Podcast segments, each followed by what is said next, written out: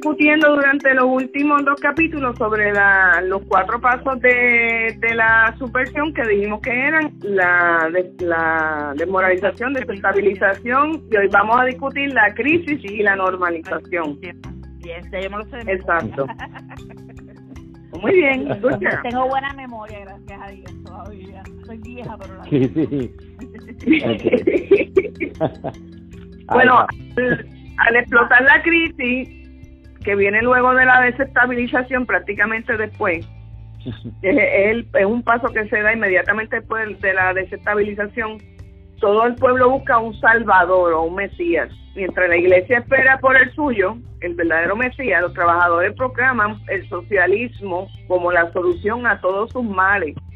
Reclaman un gobierno centralizado que meta en cintura a los empresarios esos malos que no nos dejan trabajar y buscan un hombre fuerte que no es otra cosa que un caudillo que haga un gobierno fuerte. Es ahí cuando interviene una nación extranjera, puede ser la intervención de una nación extranjera o un grupo local marxista, leninista. Ya en esta etapa lo que viene es una guerra civil o la intervención de un país extranjero.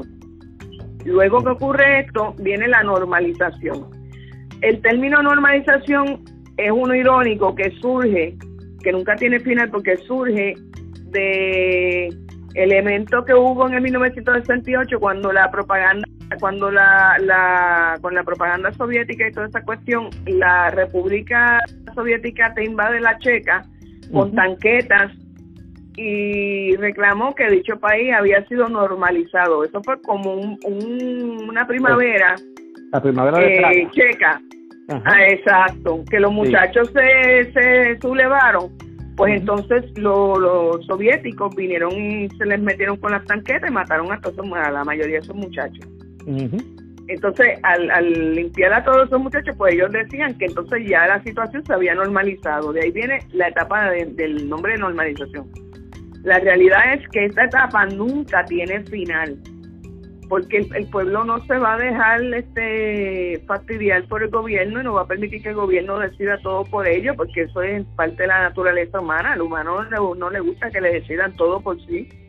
Entonces, cuando eh, ellos están todo el tiempo en las otras etapas deseándolo, pero cuando ven, cuando el perro se vira y ven que es macho, que es el caso de la normalización, ahí el pueblo se, se tiende a sublevar eh, cada cierto tiempo y por eso la normalización nunca termina. Porque cada vez que el pueblo se subleva, ellos tienen que zumbarle al, al, pueblo con las tanquetas, como están viendo ahora mismo que pasa en, Venezuela, por ejemplo, que está bien reciente el, caso. Y entonces, en esta etapa, los autodesignados líderes de la sociedad o los de la sociedad civil ya no necesitan más revoluciones, ya no necesitan más radicalizaciones, ya subió ese Mesías que se esperaba y entonces lo que se desea es tener un país prácticamente estabilizado pero a la fuerza. Así que los, los durmientes o los sleepers que habíamos hablado en la etapa de, de desmoralización, que son estos muchachos que, que, que van preparando durante esos 15 a 20 años, con el adoctrinamiento, ya no hacen falta, ya, ya son basura los activistas tampoco, los trabajadores sociales, ni los progresistas, ni los homosexuales, ni los profesores, ni los machistas leninistas, de todo eso van siendo eliminados poco a poco, a veces físicamente, en ocasiones que los hacen irse de, la nación, ¿no? Los, exilian, porque ya ellos hicieron su trabajo y no pueden seguir en las mismas y no y ya ellos se les preparan para hacer esa misión y se sabe que pueden eh, más adelante ser un dolor de cabeza para ese gobierno.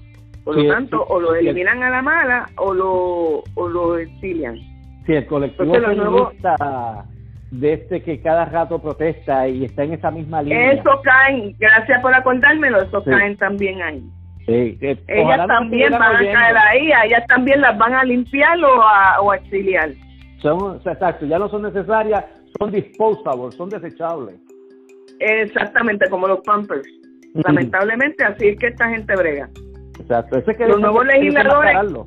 Ese es que desenmascararlo, porque ahora mismo hay mucha gente y, y, muchos jóvenes idealistas de allá, de, del recinto de Piedra y de otras partes del sistema universitario público, que ellos eh, idealizan esto, lo ponen, lo contextualizan y qué bueno y qué grande vamos a hacer. Cuando llegan allá, lo menos que tienen es lo que estaban esperando y, y terminan defraudados. Pero ¿y qué tú me dices? Pero ¿y qué tú me dices de, la, de las corporaciones? Corporaciones, que está pasando hoy día.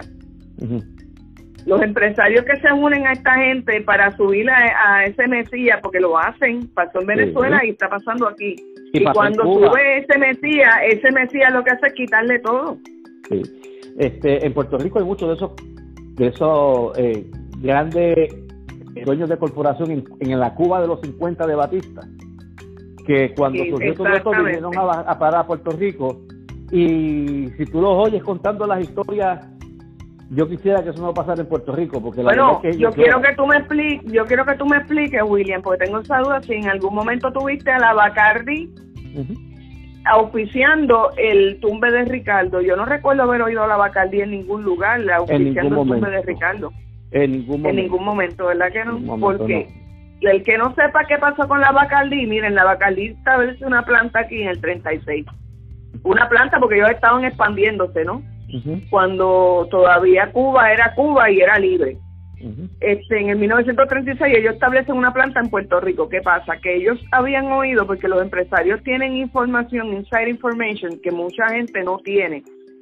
O sea, los empresarios tienen acceso a misma, al mismo acceso a información que tienen los políticos. ¿Qué pasa? Que ya los Bacardi sabían que ese tumbe venía a Batista en cualquier momento y que ellos hicieron que calladitos, sin problemas, sin revoluciones, se movieron en el 1958, mueven todas las operaciones de la Bacardi a Puerto Rico.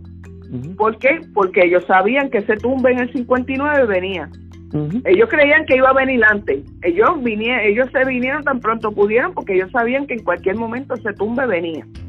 ¿Y qué hicieron? Se ahorraron el problema de que le quitaran todas, todo su patrimonio. ¿Por qué? Porque ya ellos estaban en un lugar que gracias a Dios está cobijado por la bandera de los Estados Unidos, por la Constitución norteamericana, que es libre, que es un que un, un territorio libre para todos los los, empresarios. Luego, luego de eso se fueron a incorporar en las Bahamas, donde hicieron su sede, ¿verdad? Pero este ellos siguen operando desde el territorio americano, ellos tienen sus, su, su, aunque tenga su corporate en las Bahamas, ellos tienen Lo que pasa es que Bahama, pues yo sí entiendo que sucede. Bahama es un, es un tax heaven, pero no es un tax heaven exclusivo para las corporaciones. Bahama es un tax heaven para todo el mundo, para su habitante, o sea, para el de a pie, para el empresario, para los mogules, para todo el mundo. Bahama es un tax heaven y maybe por eso ellos ellos hicieron eso que tú me estás diciendo. y, aparte de eso. Y Bahamas lleva mucho, muchas décadas que, que opera de esa manera. Y, y las personas en Bahamas, o sea, el la persona de a pie, como tú y como yo, en Bahamas, gana sobre 100 mil dólares. Sí. Sí, sí, no, va, ¿Por qué? Porque el Bahama, Bahama como un tax haven, pues produce mucho, ¿verdad? Mucho dinero por las corporaciones que se le establecen allí y entonces como la gente a la gente no, no le confiscan todo su dinero, o la mitad de su dinero como pasa aquí, y en otros lugares pues tienen con qué gastar y pues tú vas a Bahamas y vas a ver a la gente viviendo. Lo que sí es que me, me sorprendió cuando vi que pasó aquel huracán, que casi todo el mundo tenía las casitas de madera. Eso sí me sorprendió. Sí, la, la, Pero y, casi todo el mundo se quedó en la calle, tú sabes, perdieron las casas, porque es la verdad. ¿no? O sea, lo que pasó en Bahamas fue peor de lo que pasó con María aquí, aunque la gente no lo quiera admitir. Sí, sí, fue El golpe fue, mucho más fuerte. Pero eh, Bacardí geográficamente se quedó en Bahamas, primero por eso, y, y, segundo porque eh, a pesar de que de que ellos saben que no pueden entrar a Cuba este, a hacer los negocios, estaba en el Caribe donde estaba el negocio de las mieles del ron que ellos producían. Por eso fue que, de, hecho, ellos allá en Bahamas lo que tienen es corporate, porque realmente la mayor parte de sus rones las producen entre Puerto Rico y un par de operaciones que tienen en otras, en otras islas. Pero su, su main está aquí en cuanto a la producción, aunque la, el corporate esté en Bahamas. Pero eso es parte de lo que estábamos hablando también, o sea, este del idealismo que tiene la gente eh, cuando están en sus años universitarios y entonces le compran los cuentos. A, Mira, a mí lo que me preocupa es que no en los años universitarios nada más, aquí muchos empresarios les están comprando el cuento a esta gente. Claro, claro. Y me, preocupa. la mejor prueba de eso, eh, digo, y, Dios quiera que no sea cierto, pero esta encuesta del nuevo día de esta semana es un cuento comprado, es un cuento comprado a, al nuevo día para, para poder para poder caer por el otro lado a los independientes, aunque ya se cayeron porque ellos no, no, respaldaron a Yulín en esa en esa encuesta.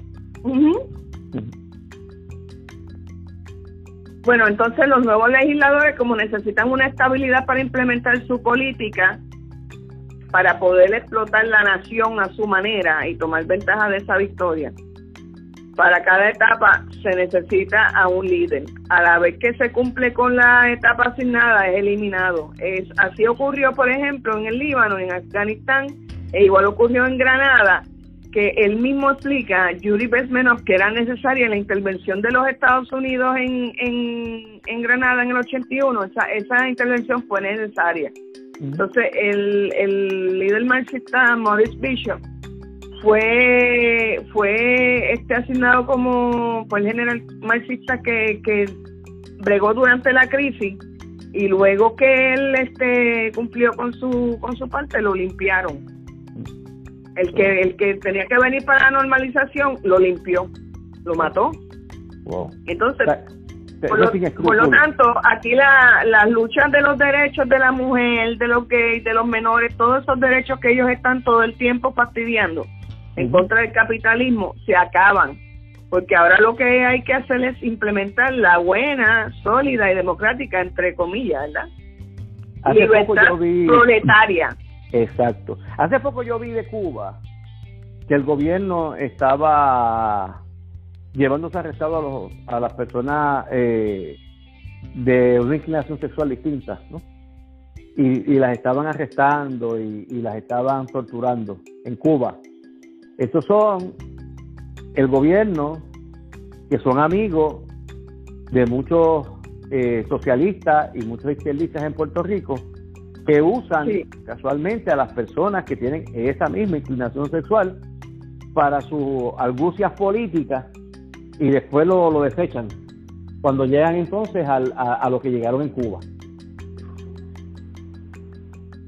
Aquí, aquí ellos están a favor de, de pues, eso, es un detalle que la gente ignora. La gente ignora que ahora mismo en todos estos sitios comunistas a los gays los tratan como plasta sí es verdad. como plasta no lo respetan. Y, incluso a, a las feministas estas del colectivo oh, peor, peor, todavía peor todavía. Bueno este es a las damas de blanco que, que, que no tienen esas inclinaciones en Cuba y mira cómo las tratan. Imagínate a, a, las que tienen la, la, otra la otra inclinación, las que tienen la del colectivo feminista. Eh, un detalle que hay que tomar en cuenta sobre las damas de blanco, la mayoría de las damas de blanco son de raza negra. Y no importa que sean negras, las cogen y las azotan. Y la, la golpean de una manera que, que la, las, las desbaratan. Y allí en que ellos se pueden atender lo de las damas de blanco porque visten de blanco. Exacto, pero que lo, lo irónico es que su, la mayoría de ellas son cubanas de raza negra. Lo digo por Eda López porque a mí me da a veces a veces hasta pena con Eda López porque yo le yo leo a Eda López y se nota que Eda López no es una persona mala. Lo que pasa es que Eda López está bien adoctrinada con la cuestión del, de la izquierda y Eda, Eda debería de sentarse a mirar más allá de sus narices, de la gringola que se ha puesto y ver cómo tratan a la mujer negra en estos lugares. Estamos tratan como plata. Eh, eh, hay que desenmascarar cosas así. Y eso es lo que eso es lo que le espera a ella, que Dios quiera y eso no llegue aquí, pero eso sería lo que le esperaría a ella. Entonces ella está en contra de una nación donde sí en un momento dado a los negros se les maltrató, pero que hoy día ya eso ha ido superándose y ya tuvieron hasta su presidente negro. Exacto. Exacto. Tú sabes. ¿Qué más quieren? Exacto. No, y que tienen derecho. O sea, Seguro que sí. Gracias a Martin Luther King y a, y a Rosa Parks y a, otra, a otras personas más.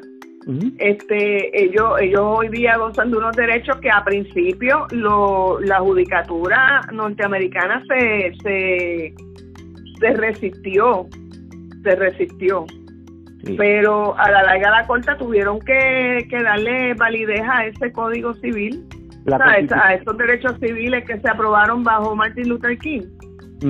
Tuvieron que darle validez y hoy día este los negros los negros y todas las minorías, entiendo yo, tienen gozan de un montón de derechos en los Estados Unidos. Lo que pasa es que están eh, llega un Donald Trump llega un Donald Trump que más adelante voy a explicar por qué Donald Trump en parte tiene razón de lo que está pasando. Cuando vamos cuando vayamos a recapitular y cómo se revierten los procesos Ahí ustedes van a entender que está haciendo Donald Trump, que se, se oye y se ve anormal, estúpido, racista, todo lo que quieran, pero lo que Donald Trump está haciendo en los Estados Unidos ustedes no lo ven atacando a los negros o a los afroamericanos, lo que ataca es la gente que se le quieren meter a la mala allá.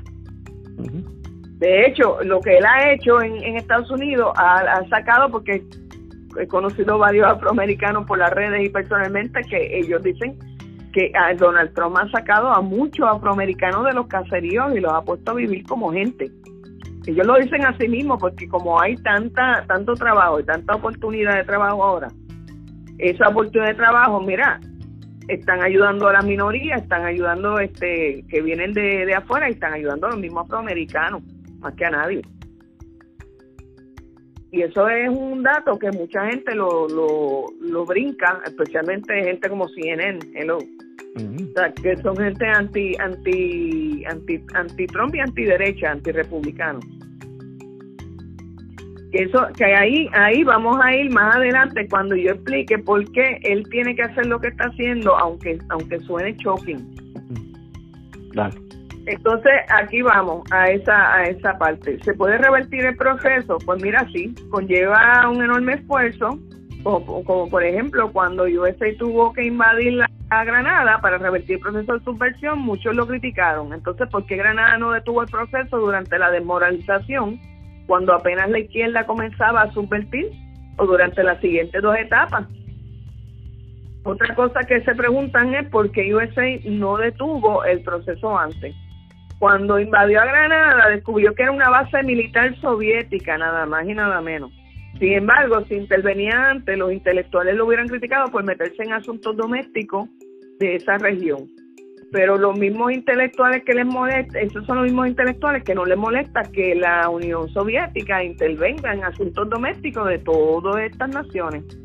O sea, se lo ven bien a, la Unión Soviética, pero no se, lo, no se lo ven bien a los Estados Unidos en aquel entonces. Y todavía hoy la Unión Soviética no existe, pero sigue existiendo Rusia y sigue ocurriendo. O sea, Rusia está metida hasta los sesos en, en, en Venezuela pero no quieren que Estados Unidos se meta a Venezuela.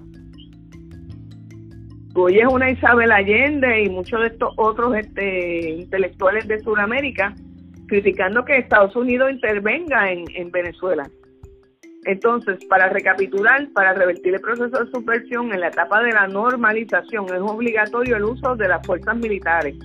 Para revertir el proceso de la etapa de crisis no se necesita intervenir con Fuerzas Armadas, sino una acción más o menos como la que se llevó a cabo con Pinochet en Chile, donde se le dio apoyo a las fuerzas conservadoras internas, bien sea económico, refuerzo militar, este o como sea. Y entonces para revertir la etapa de la desestabilización no es necesaria la ayuda de la de la CIA ni, ni de los militares por el estilo, sino que se necesita restringir algunas libertades de, grupitos declarados enemigos de Estados Unidos. Ahí es que iba con lo de Trump. Muchos gritarán que va contra los derechos constitucionales. Por ejemplo, restringir derechos constitucionales a los criminales. No quiere, él dice, no quieres hacerlo, ok, sigue adelante y, provócate tú mismo una crisis como nación. Y él dice en la en el me acuerdo que él dice en, la conferencia que para los que durante los 80 esa esa tranquilidad que había no iba a durar hasta los 90, que ya de los 90 para adelante esa tranquilidad no la iba a tener Estados Unidos. Porque desde los 90 se iba a empezar a recoger los frutos del, de la subversión que venía haciendo este, la Unión Soviética en Estados Unidos desde el 49.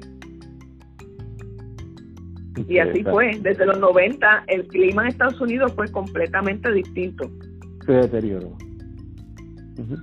Entonces, él dice, ello no significa que tú vas a encerrar a esos sectores en campos de concentración, sino que no le permitas que cojan vuelo y adquieran demasiada fuerza política y no los coloques en posiciones de mucho poder. Mira, te voy a dar un ejemplo de eso.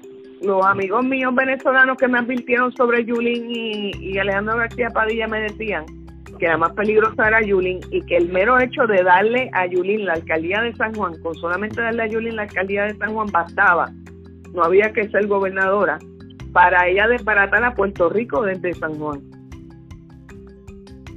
Y ustedes no me digan a mí que eso no ha sido lo que ha pasado. Ahora mismo, ¿quién, ayudó, quién fue una de las que ayudó al, al tumbe de Ricardo? Ella. Yulín fue la coordinadora. Pues, mi amor. ¿Desde dónde? Desde la alcaldía de San Juan, no es gobernadora, es, alcaldesa ella no dio cara, pero pero ayudaba a todo el que pasaba por allí, iba para la fortaleza a pedir, ya tú sabes. No, y a eso súmale lo, las intervenciones de los primeros de mayo, mi amor, que eso ella misma, este, ella ella bien lucía, salió el primero de mayo bien feo ese, el 17. Sí, ella salió y dio cara allí, estaba supervisando a ver cómo estaban las cosas y todo. Y la, la muchacha de la ella dio cara, ella no le no le no le ardió la cara de la, muchacha de la Yupi en el aeropuerto que dijo que, el municipio de San Juan le se lo dijo a, un reportero de Guapa que el municipio de San Juan le había provisto las guaguas para para moverse y que ellos estaban eran los mismos pero en distintos sitios. Pero ellos los movieron. Mira para allá. Ese, ese dato yo no lo tenía. Pero mira, ese tumbe de Ricky se veía venir desde que empezaron los primeros de mayo y que lo coordinó mayormente ella. O sea, a eso es que él se refiere. Dice, el pueblo americano tiene que entender ah. que no se puede permitir que grupos que están en contra del gobierno y de la sociedad de esa nación lleguen a posiciones de poder en cualquiera de las esferas gubernamentales. Escúchate bien. Esas personas adquirirán poder en cualquiera de las cuatro etapas para luego acabar maybe asesinada o exiliada y les harías un favor en no dejar que sus ideas locas cojan vuelo, dice él. Entonces detenga las uniones en la etapa de la desmoralización o durante la desestabilización. Así vas a evitar un colapso económico.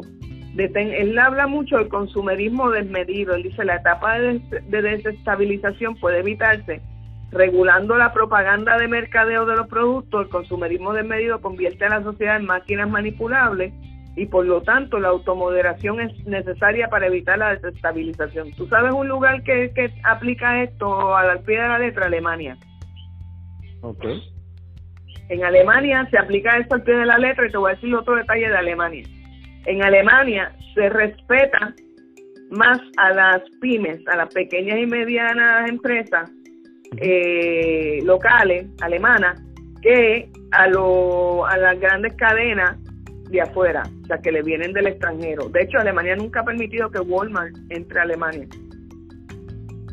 Nunca ha permitido, porque allí está Aldi, que Aldi viene siendo como el Walmart alemán. Y entonces ellos saben que eh, Walmart podría tumbarle a Aldi. Entonces, eh, suena inconstitucional lo que le estoy diciendo, pero es una forma de ellos proteger su, su economía, porque acuérdate que las empresas extranjeras que llegan allí mucho la, la mayor parte de esas ganancias no se van a quedar en Alemania, papá. Eso es proteccionismo económico. Pero, eso se llama proteccionismo. y, Trump, Trump lo está haciendo. Trump lo está haciendo. ¿Te acuerdas cuando le dijo a todos los de la Ford? Ajá. Bueno, Trump está haciendo el proteccionismo económico a las demás naciones que creen en él, llamando a todas las empresas norteamericanas que tienen sus operaciones overseas a que vuelvan a los Estados Unidos. Eso es proteccionismo económico, pero al revés.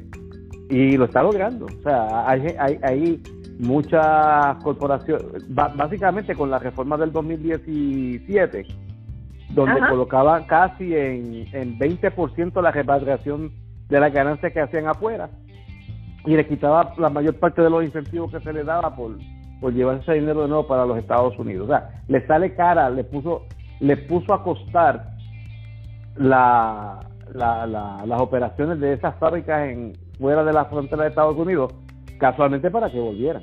Y muchas han vuelto. Y las que se querían ir no se han ido. Por eso es que está, está habiendo demasiado empleo. Hay, hay más empleo que las manos de obra disponibles. Eso es correcto. Pero es por lo que tú acabas de decir, cuando él, vino y, les se las apretó a las corporaciones americanas que tenían todas las operaciones afuera y les dijo que tenían que venir porque si no les iba a meter este, un montón de taxes y qué sé yo, ahí empezaron a, volver a Estados Unidos y ¿qué pasó? Lo que tú, lo que estamos diciendo. y ahora mismo en Estados Unidos no hay no hay falta de, de, empleo, lo que hay falta de empleados. Sí, eso es correcto, eso es correcto. Pues por eso es que yo te digo que esto esto explica en parte por qué Trump, aunque aunque parezca normal y diga unas cosas tan tan shocking, lo que está haciendo realmente le conviene a los Estados Unidos. Yo no sé si él pretendía esos resultados, pero la verdad es que aunque lo que él diga choca con lo que él haga, hay que admitirlo, o sea, en Estados Unidos ahora mismo la economía está bollante, este, hay empleo. Pues de esa economía bollante se están se están beneficiando las minorías. Claro, claro la, la minoría a la que él se, supone que les está tirando se están beneficiando. Correcto. Entonces explica aquí también que el proceso de desmoralización es el más sencillo de revertir evitando la importación de propaganda. Eso lo hace mucho este el Japón. Sin embargo, se le da pase a literatura soviética, a profesores, periodistas, agitadores ideológicos, dándole igual tiempo de participación en los medios. Él dice, prohíbanlo, no se van a ofender, por el contrario, van a respetar más a Estados Unidos. La desmoralización se hubiera evitado en Estados Unidos actuando de manera activa en detener la introducción de propaganda soviética y no hubiera sido necesario usar la violencia. Entonces él explica que muchos países como la India o Pakistán no respetan a Estados Unidos por la proyección que Hollywood da de la nación a nivel internacional por medio de sus películas. Según él, si Estados Unidos quería evitar la desmoralización, debía regresar a sus cimientos basados en la en la iglesia, que fue lo que lo que pues, fueron la, los cimientos de, de, la Constitución norteamericana y de la misma este, sociedad norteamericana, ya que la fe es el motor de toda sociedad. Y él explica que lo que ayuda a preservarla y a sostenerla, y dice que el científico Chafarevich Mientras hacía una investigación sobre las sociedades antiguas de América, descubrió que lo que llevó tanto al pueblo maya, al antiguo Egipto, a los incas, a la cultura babilónica a desaparecer fue cuando perdieron su fe. Cuando ellos le dieron la espalda a su fe, olvídate cuál sea tu fe en esa nación. Estamos hablando, no es que vamos a, a, a, ser cristianos al mundo entero, al revés. Si, por ejemplo, en el Japón, la principal fe del Japón es cuál? El budismo budismo. Ellos, lo que pasa es que hay una historia muy interesante que me hizo un amigo mío de cómo el cristianismo ganó tanto respeto en el Japón como el budismo, porque fue por un revolú que tenían unos, unos samuráis cristianos que se que se rebelaron, ¿sabes? Se sublevaron porque le empezaron a meter a ellos más taxes y los trataban a ellos de una manera pues distinta, este, diferente, por no ser este eh, budista. Y ahí ellos dieron a respetar el, el, cristianismo y es la única religión en el Japón que se permite aparte del budismo. Pero si tú miras las tradiciones en general del Japón y de la sociedad japonesa, se basa mayormente en el budismo. El budismo sigue siendo la religión principal allá en el Japón. Entonces, aunque sí existe en la, en la constitución la separación de iglesia-estado, que no es absoluta, este, de hecho, lo que, lo que mantiene una sociedad de verdad sólida es mantener sus tradiciones, no importa de qué religión vengan, si la de nosotros es la católica o la cristiana, como le querramos decir, Puerto Rico debe mantener sus tradiciones. El, el haber dejado meter tanta propaganda de otras religiones así medio extrañas que han ido este, socavando aquí, lamentablemente ha ido destruyendo la sociedad puertorriqueña, incluyendo el famoso ateísmo, que por más que ellos digan que no es una religión, el ateísmo es una religión. Entonces, eso es lo que ha ayudado a que Puerto Rico, el Puerto Rico de hoy, no sea lo sólido que era el Puerto Rico de hace 30, 40, 50 años atrás. Las cosas van cambiando con el tiempo, pero no, no, tienen por qué cambiar a ese nivel. Eh, no, en Puerto Rico no todo el mundo piensa lo mismo, o sea, todo el mundo piensa distinto. Y entonces, eh, para acabar de completar el cliché, ¿no? Eh, todo el mundo piensa lo mismo porque todo el mundo tiene que pensar lo mismo. todo el mundo piensa distinto porque todo el mundo tiene que pensar distinto. o sea, es, algo que se ha convertido incluso en, también en la cosa esta de, de hablar sin filtro, de hacer las cosas, o sea, siempre pensando solamente en el individualismo. Y esa es la base que nos ha destruido, eso es lo que nos ha destruido, o sea, no hemos sabido pensar, la, gente dice como nación, olvídate de eso como no, no hemos sabido pensar como pueblo, que es más que ser, que es más que ser nación, que ser Estado, que ser de todo, o sea, como pueblo, no pensamos igual, y parte de eso, aparte de eso se debe también a la crisis política que estamos teniendo. Pues, iba a preguntar, este, Denise, es que cuando me estabas hablando ahorita, eh, eh, estamos en la parte de la, de la desestabilización, ¿verdad? No, ya, ya esa, esa, esa parte pasó, pero es bien importante, la discutimos en el capítulo anterior, pero es bien importante porque esa es la que nos lleva a las otras dos que estábamos hablando.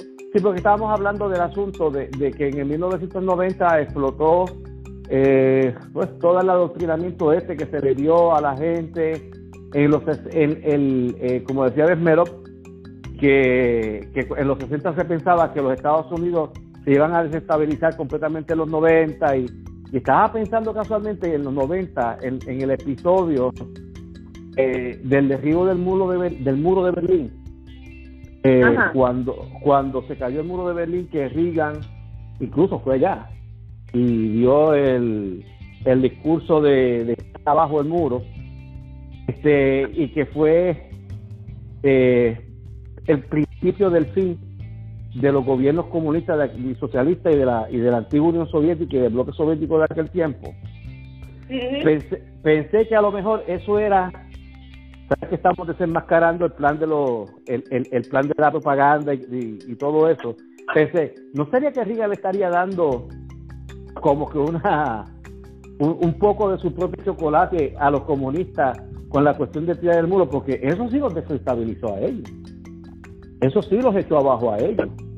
Mira, la desestabilización del muro vino con Helmut Kohl. Helmut Kohl era el entonces canciller de Alemania, de la Alemania capitalista. Acuérdate que Alemania estaba dividida entre dos, está la Alemania comunista y la Alemania capitalista. Entonces él era el canciller de la Alemania capitalista y él cogió a Mikhail Gorbachev, quien llega al poder en, en, la Unión Soviética con una mentalidad bien distinta, como que él entendía que, que habían cosas que había que cambiar ya del gobierno ruso. De hecho, para, para los rusos, Mikhail Gorbachev es un paria, no lo quieren, no lo, quieren. no lo respetan.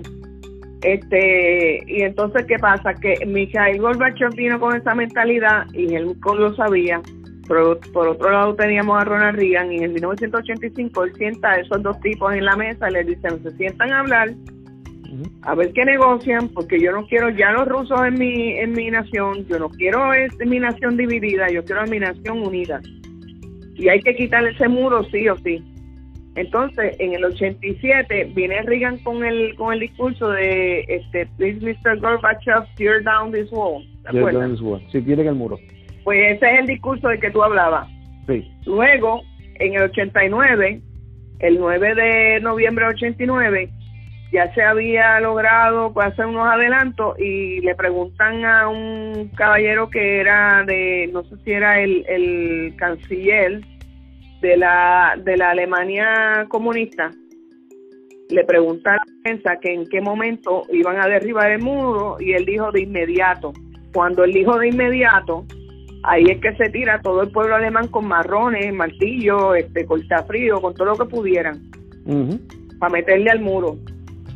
Y se formó un revolú porque él, él, lo que quería decirle era que en esa semana se iba a bregar con eso, pero al él decir de inmediato, pues... Ellos tomaron la... Ahí, ahí se, fastidió porque lo hecho. Eso fue uno de lo que... Se, se fueron todos para la calle, ¿no ven? Mira, cuando hicieron ese wall, lo que la gente no sabe es que gente que trabajaba en la calle del frente, que era donde quedaba el Wall, eh, dividía el Wall, perdóname, y vivían en la otra, este, salieron a trabajar un día por la mañana y cuando fueron a llegar a su casa se encontraron con el Wall y no los dejaron volver a su casa. Exacto. ese voto separó familias. Sí. Separó matrimonios, destruyó familias, destruyó de todo. Entonces el que quisiera el que quisiera brincarlo los mataban. Hay una canción bien bonita que nadie lo sabe, eh, poca gente lo sabe. La canción Libre de Nino Bravo, cuando quiera vuelve a escucharla, Libre, él la escribe, eh, la escribe, se la escribe el autor basado en el muro de Berlín. Y un muchacho que trató de huir a los 18 años, que siempre le había dicho cuando tuviera los 18, que iba a ser la mayoría de edad, él iba a huir de, de la Alemania comunista y lo mataron este, le pegaron como cuatro o cinco tiros tratando de brincar el, el muro. El muro. De ahí viene esa canción. Y, y el, el tumbar el muro sí destruyó la Unión Soviética, pero no desapareció el comunismo como mucha gente cree.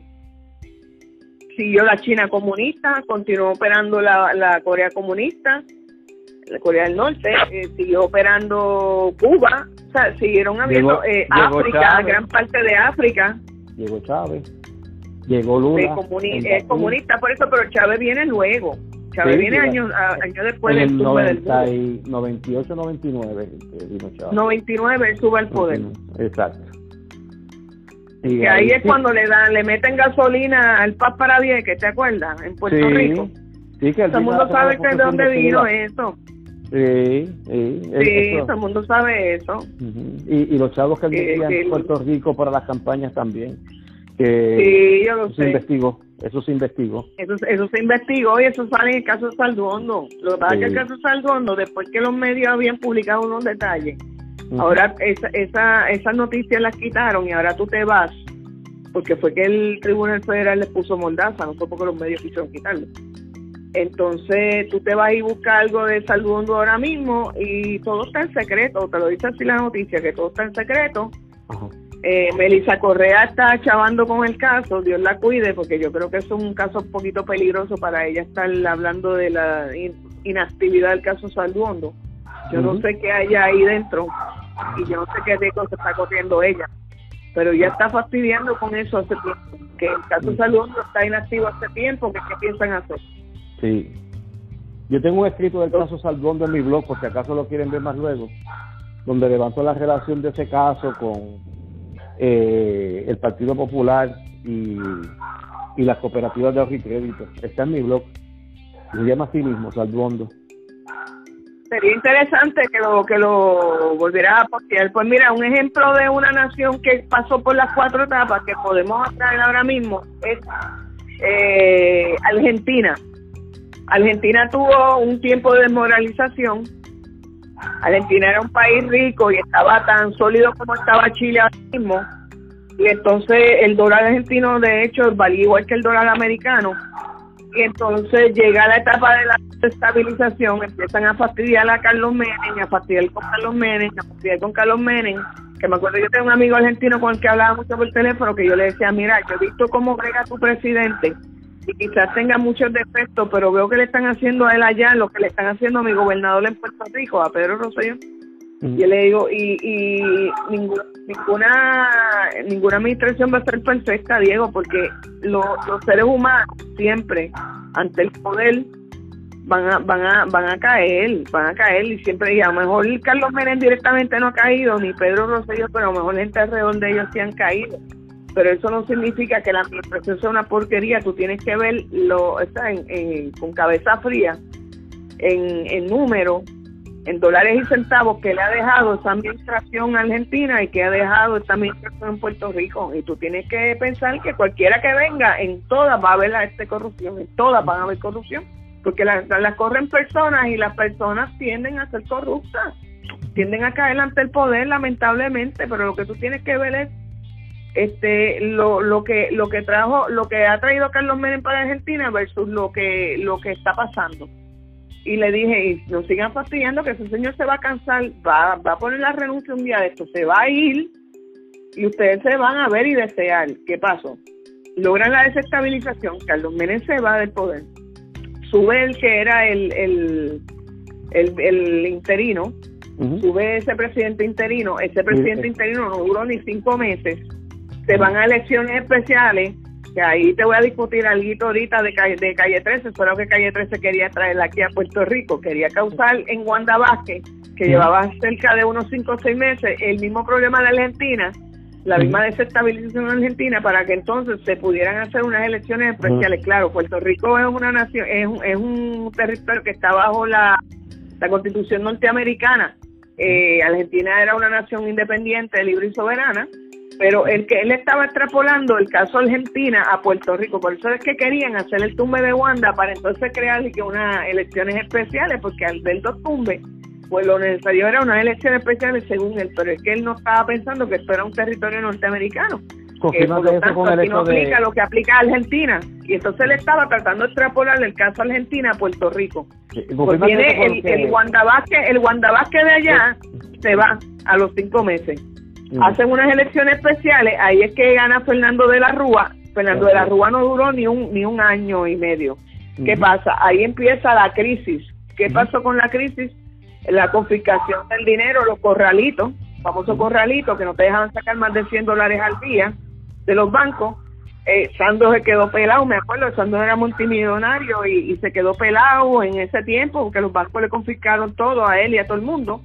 ¿Y qué ocurre? Que entonces, como la gente está desesperada, porque imagínate, no tienen su dinero, los bancos le confiscan todo, eso es una forma de los bancos defenderse, ¿no? Pues entonces ellos durante la crisis están locos de, que venga hasta Mickey Mouse, a Mickey Mouse lo hubieran, lo hubieran subido, pues sube Néstor Kirchner, que era comunista y era amigo de Chávez, y así exportan el chavismo a Argentina, ¿ves? Y ahí llega la normalización. Así que el mejor caso más, más reciente yo te puedo dar de las cuatro etapas es Argentina. Argentina, Argentina. Te dieron las cuatro etapas. En cuestión, mi amor, yo te diría que de Sí, lo recuerdo Entre desestabilización, crisis y, y, normalización no pasaron ni cinco años. Ni cinco años, eso es correcto. Eso es correcto. Ese es el mejor caso que yo le puedo traer y eso es lo que han querido traer a Puerto Rico y eso es lo que Puerto Rico se tiene que dar cuenta que no puede permitir porque sí estamos bajo la bandera americana, pero nos están viendo desde Washington y Washington se está cansando. Los Estados Unidos tienen un, conocimiento completo de, este plan y, y pues, yo me imagino que mueven sus fichas de acuerdo a cómo el plan esté en las distintas etapas, en los distintos en los distintos sitios donde donde ellos lo pueden ver. Este y, y pero es bueno que nosotros que nosotros lo sepamos también y lo desenmascaremos porque esas cosas por lo regular ocurren debajo de nuestras narices y nosotros no las detectamos o las detectamos cuando ya es demasiado tarde. En el caso, pues por ejemplo, de en la actualidad, nosotros estuvimos y está, estamos en riesgo todavía, pero estuvimos todavía al borde de ese abismo eh, el año pasado. La crisis. Sí, estuvimos el año pasado. Y entonces ahora mismo ellos están intentando ver de qué manera reavivan el fuego. De hecho, te, iba a comentar cuando dijiste lo de Calle 13 y su intención de traer las elecciones durante el mandato de Wanda, que, que por eso fue que sacó también a Wanda renuncia, que poco tiempo antes de eso, eh, él se inscribió para votar. Y él estaba tratando de, que fue aquel famoso video donde él dijo, eh, a él lo fueron a escribir a Millennium, él ni siquiera fue una a él lo fueron a escribir. Y en el Millennium le dijo a, a y hace una invitación en el video, a que todos fueran a inscribirse, que esto es un proceso simple. Y la señora dice, no, todos no, tienen que ser mayor de 18 años. Ese fue el, perfectamente. ese fue el video de, de, René. mira, si tú, si tú miras Calle 13, porque eso es lo triste del caso, que los muchachos están estaban siguiendo ciegamente, digo estaban siguiendo porque te voy a decir una cosa, ha, perdido, ha perdido convocatoria calle 13. ¿Qué qué? Mi último video. Están siguiendo a un anormal que ni siquiera sabe que la isla en donde nació no es plana. No es plana. Puerto Rico es mayormente montañoso. Y eso te lo enseña desde primer Desde que tú entras a la escuela, elemental, desde primer grado, aquí te están enseñando lo que es la cordillera central. No supo nombre, y tú te tiras en carro, tú te tiras en carro a, pasear por ahí, tú te tiras por la 52 en Cagua, como hago yo de cada rato para, para ir a la palguera, que me encanta la palguera. Tú vas, a, tú vas a ver la cordillera central completa, mi hermano. o sea, ¿qué te pasa? Puerto Rico plano, en serio. porque está bien que él no supiera, él no tenía que saber o no tenía que recordar porque a nosotros nos enseñan en la escuela elemental cuál es el pico más alto de Puerto Rico, pero ahora mismo yo no te lo recuerdo. Cerro Puntito. Yo no te recuerdo el nombre del pico más alto de Puerto Rico ahora mismo. Si te digo que sí, yo te lo yo te miento, pero lo enseñaron en la eh, escuela. Eh, el Cerro Puntito en Jayuya. Ese pues el, muchacho le pregunta si él sabía cuál era el pico más alto de Puerto Rico y él se queda en blanco y lo que contesta es eh, Puerto Rico es plano. Entonces, ¿qué pasa? Ha querido salir con la idiotez de que él fue un muchacho con ADHD. Está bien, yo conozco una, una actual eh, abogada que por 15 años es paciente de ADHD, cuando pequeña la botaron de tres escuelas porque no daba pie con bola por padecer de eso, la ponen en un colegio especial para pacientes, para, para muchachos que tienen este tipo de problemas. ¿Y qué, qué es la abogada del día? Mira, la tipa se hizo millonaria porque le ganó un caso a FedEx por despido a un matrimonio y, y por, por harassment, tú sabes, por hostigamiento a este matrimonio. Ellos primero le hostigaron el matrimonio, le fabricaron casos al matrimonio para después poder votar el matrimonio. Y la tipa le gana ese caso cuando la tipa toda la vida se había dedicado por 15 años a ser eh, criminalista. Criminalista nunca había tocado un caso civil en su vida. Y la muchacha gana el caso. Y tiene ADHD eso no tiene que ver nada. El ADHD no es ser anormal, bruto, imbécil como él, a nivel de que tú no sepas que, en Puerto Rico no se es plano. O sea, no me vengas con esa excusa. Me estás poniendo estos por el piso. Está llegando la hora, se me va a cortar la llamada. ¿Qué nos falta, Denis? Eso eh, ya, ya hemos discutido todas las etapas pero estamos trayendo todo lo, lo, que ocurre en Puerto Rico, o sea, lo estamos extrapolando a Puerto Rico porque la gente tiene que abrir los ojos y tiene que darse cuenta, este, Mabel. Partiendo, partiendo de Primero que nada, que la gente que nos están, que la gente que quieren venir a... a, a ¿Aló? ¿Aló? Ajá, a, hacer, a, a sustituir a Ricardo, que era una persona preparada y que era el gobernador de Puerto Rico, no le llegan a los talones. Eso es lo primero. O sea, estamos cambiando China por botella. Son personas que no tienen ni siquiera la inteligencia suficiente para saber ni, ni, que Puerto Rico no es plano, ni, ni siquiera, imagínate. Denise, pero te pregunto yo, y, y con esto podemos. Ahora mismo, basado en los puntos de ese plan que estamos desenmascarando, y basado en lo que hemos hablado ahora mismo sobre, sobre Ricardo, sobre Calle 13, los eventos del 2010 para acá. Según tu criterio, ¿en qué parte de ese plan está Puerto Rico? ¿Cuán avanzado está? Estamos en el área de desestabilización, ya estamos en la zona de desestabilización y por poco tocamos la crisis. Si él hubiera logrado tener la convocatoria para, para Wanda, para sacar la Wanda hubiéramos caído en una crisis. Estamos en el área de desestabilización aún, pero no estamos muy lejos de caer en una crisis. Y para si Puerto Rico ahora mismo no se decide, no va y vota y no se decide qué es lo que quieren, sinceramente, tanto en el plebiscito como en las elecciones, mis amores, les tengo malas noticias. Lo próximo que viene es una crisis y de la crisis a, que el comunismo se nos meta aquí, no es nada. Tremendo. Sí. Tremendo. Gracias por la participación. Tremendo, tremendo. De la contrapropaganda. En esta semana estuvimos escuchando lo de Grecia, también lo que estaba ocurriendo, y me acordaba de todo lo que Denis nos traía. La semana que viene vamos a estar hablando nuevamente de la, de la estabilidad, así que pendiente a nuestro podcast, así o más claro. Gracias, Denise. Gracias, Will. Gracias, Denise. Buenas noches a, todos. ¿Cómo no? Un gran abrazo. Buenas noches. Igual.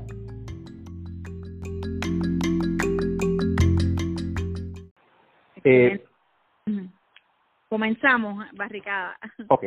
Quisiera comenzar deja, eh, de lo dejé la semana pasada, pero haciendo un breve resumen de lo que ya hemos discutido y, y unas salvedades ¿no? que son muy propias para poder seguir discutiendo, porque hoy vamos a entrar en materia de los métodos procesales de los estados. Vamos a tomar los primeros tres estados que fueron admitidos.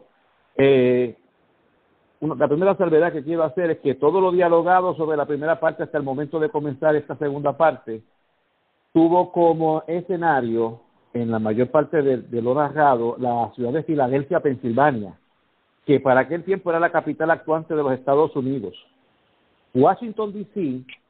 estaba, eh, por decirlo de alguna manera, fabricándose, ¿no? Estaba haciéndose, y vino capital de los Estados Unidos para el 16 de julio de 1790. Así que cuando yo mencione fecha, por favor, les voy a agradecer que ubiquen en tiempo y espacio el escenario en donde se efectuó y tuvo lugar. Eh, también como resumen, quiero indicarle que hemos hablado de cuatro congresos distintos.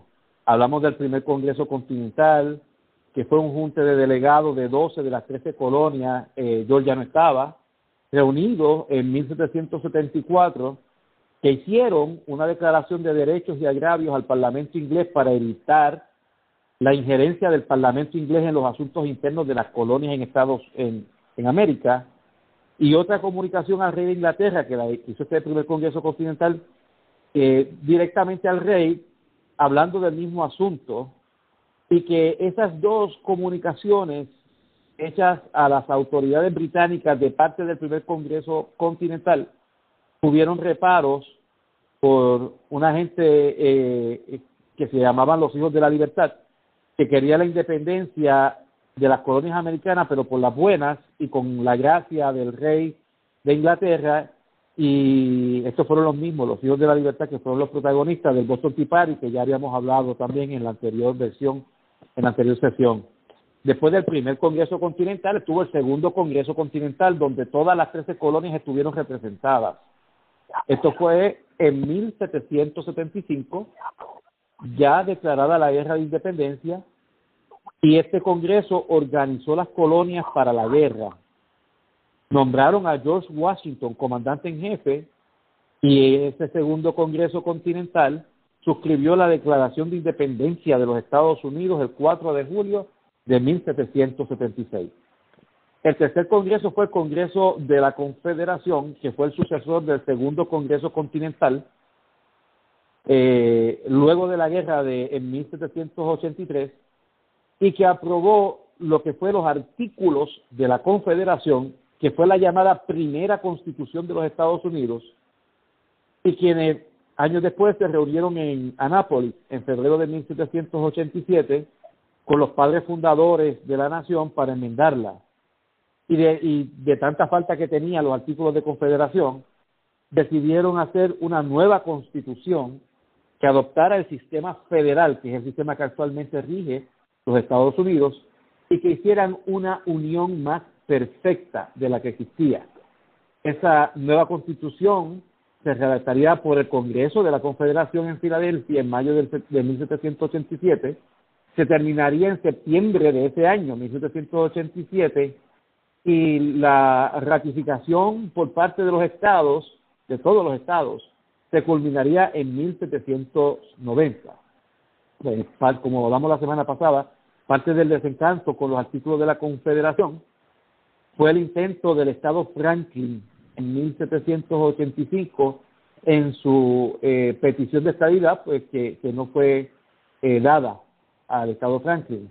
Eh, por último, quiero decir que me siento sumamente orgulloso de compartir este tema estando tan cercano el 4 de julio, que evoca todos estos acontecimientos que dieron principio a lo que es nuestra nación hoy en día. Así las cosas, pues podemos empezar con el primer estado, el decimocuarto estado. Ya saben que habían tres originales. Vamos a ver quién fue el decimocuarto. Vermont, que fue una, una admisión no tradicional.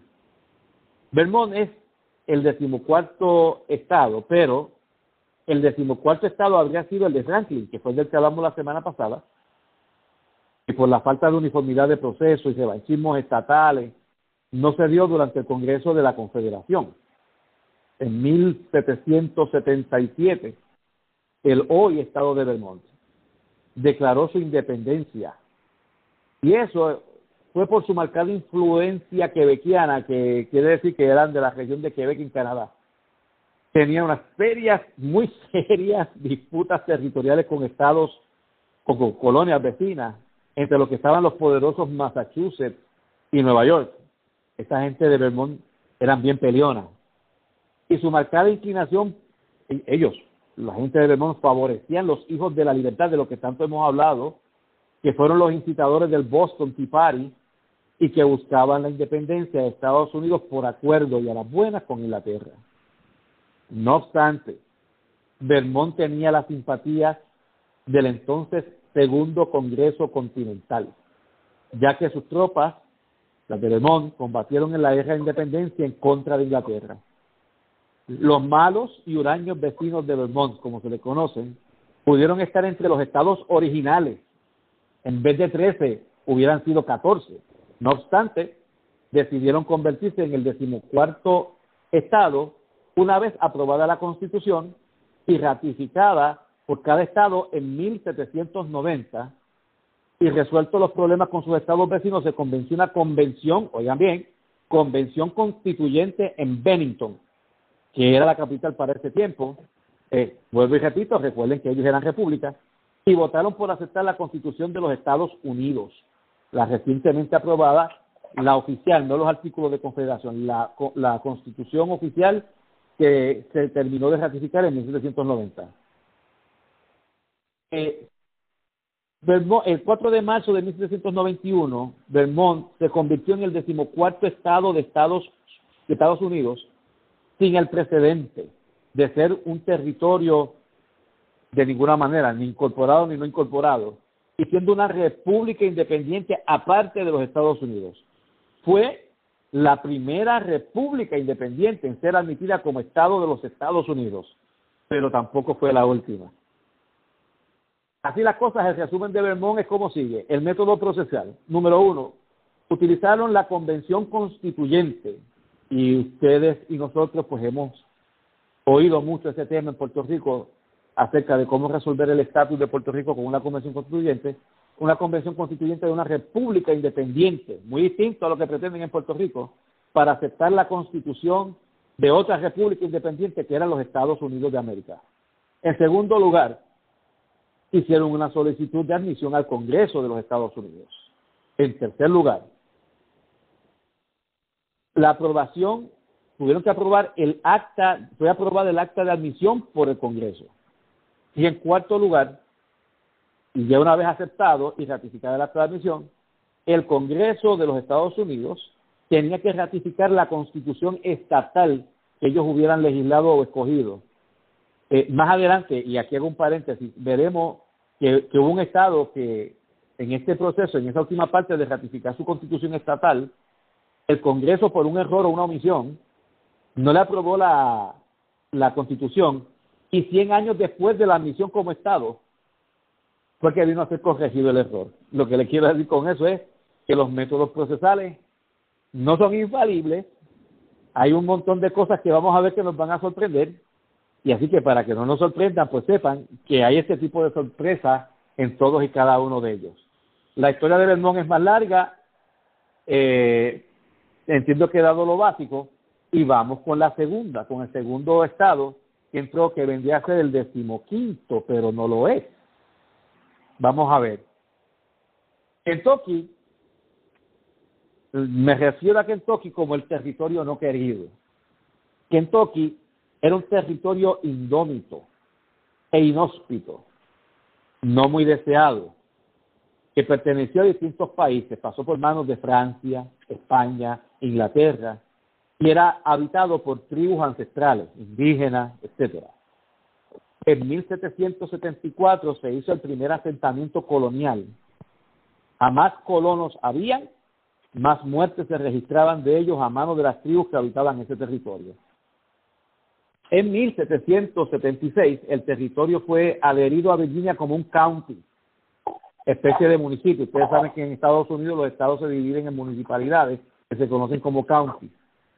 En 1780 el county fue disuelto y de un solo county se convirtieron en tres territorios que todavía seguían adscritos al estado de Virginia, que estaba atravesando la guerra de independencia y no tenía los recursos para colonizarlo.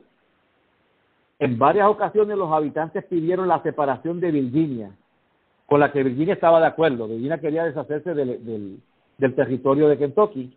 Y en varias otras fueron hasta el último Congreso de la Confederación que fue entre 1786 y 1790 para pedir la estabilidad. Sorpréndanse, diez asambleas constitutivas se llevaron a cabo para tocar el tema de la admisión de Kentucky entre 1784 a 1792. Señores, diez asambleas constitutivas en un espacio de ocho años.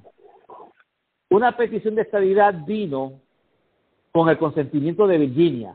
Recuerden que Virginia era el estado nodriza de este territorio para que el Congreso de la Confederación concediera la estabilidad en julio de 1788 y llegó a la atención del Congreso de la Confederación, escúchense eh, esta ironía, exactamente el día después que New Hampshire fue el noveno estado que ratificó la nueva constitución de los Estados Unidos, 22 de junio, lo que por el artículo cuarto la convirtió en válida. Me explico cuando se aprobó la constitución de Estados Unidos, los padres fundadores, la constitución que es actual, la actual de Estados Unidos, los padres fundadores tomaron la previsión de que todos los estados tenían que ratificar la constitución. Pero ellos podían activar, se reservaron el derecho en el Congreso de activar la cláusula de ratificación una vez el noveno estado, que ya con el noveno eran dos terceras partes, ya que después que el noveno estado ratificara la constitución, ese noveno estado resultó ser el, el 21 de junio de 1788 el estado de New Hampshire. Ya de Kentucky habían salido para Washington a llevar la solicitud de admisión y llegó exactamente el día después que New Hampshire había, ratificó su, la constitución de Estados Unidos el 21 de junio. Por lo tanto, Kentucky entró con una solicitud radicada al Congreso de la Confederación y terminó con una solicitud por el artículo cuarto de la nueva Constitución al Congreso de los Estados Unidos. O sea, la solicitud que hizo entonces se quedó pendiente hasta que el nuevo Congreso se reunió y le evaluara. En diciembre 18 de 1789, nuevamente con la aprobación de Virginia, Virginia estaba loca por salir del, territorio de Kentucky. Se radicaron ante el nuevo Congreso, el Congreso de eh, el Congreso de, la actual Constitución, el Congreso que usted y conocemos. La petición de estabilidad que fue aprobada el 4 de febrero de 1791. Se aprobó, se aprobó esa entrada dos semanas antes de que el Congreso aprobara la petición de estabilidad de Belmont. O sea que a Kentucky le hubiese correspondido no ser el decimoquinto, sino el decimocuarto estado. Pero al no estar lo organizado que estaba Vermont, y habiendo sido Vermont parte de las colonias originales, le concedieron, le concedieron a Vermont el 14 y a Kentucky el 15. Es un caso invertido. El Congreso aprobó primero a Kentucky y después a Vermont, pero en el orden en que admitieron el Estado, Vermont fue primero que Kentucky. En junio 1 de 1792 y luego de pasar muchos procesos organizativos, Kentucky fue proclamado el decimoquinto estado de los Estados Unidos. Así que vamos a resumir Kentucky. Método procesal. Diez convenciones constitucionales. Si ustedes se creen que en Puerto Rico han habido muchos plebiscitos, ahí hay diez convenciones constitucionales, siendo un territorio dividido en tres distritos del estado de Virginia. Dos, dos solicitudes de admisión, una al Congreso de la Confederación y otra al Congreso de Estados Unidos, que el actuante con la nueva constitución aprobada en 1790 y ratificada.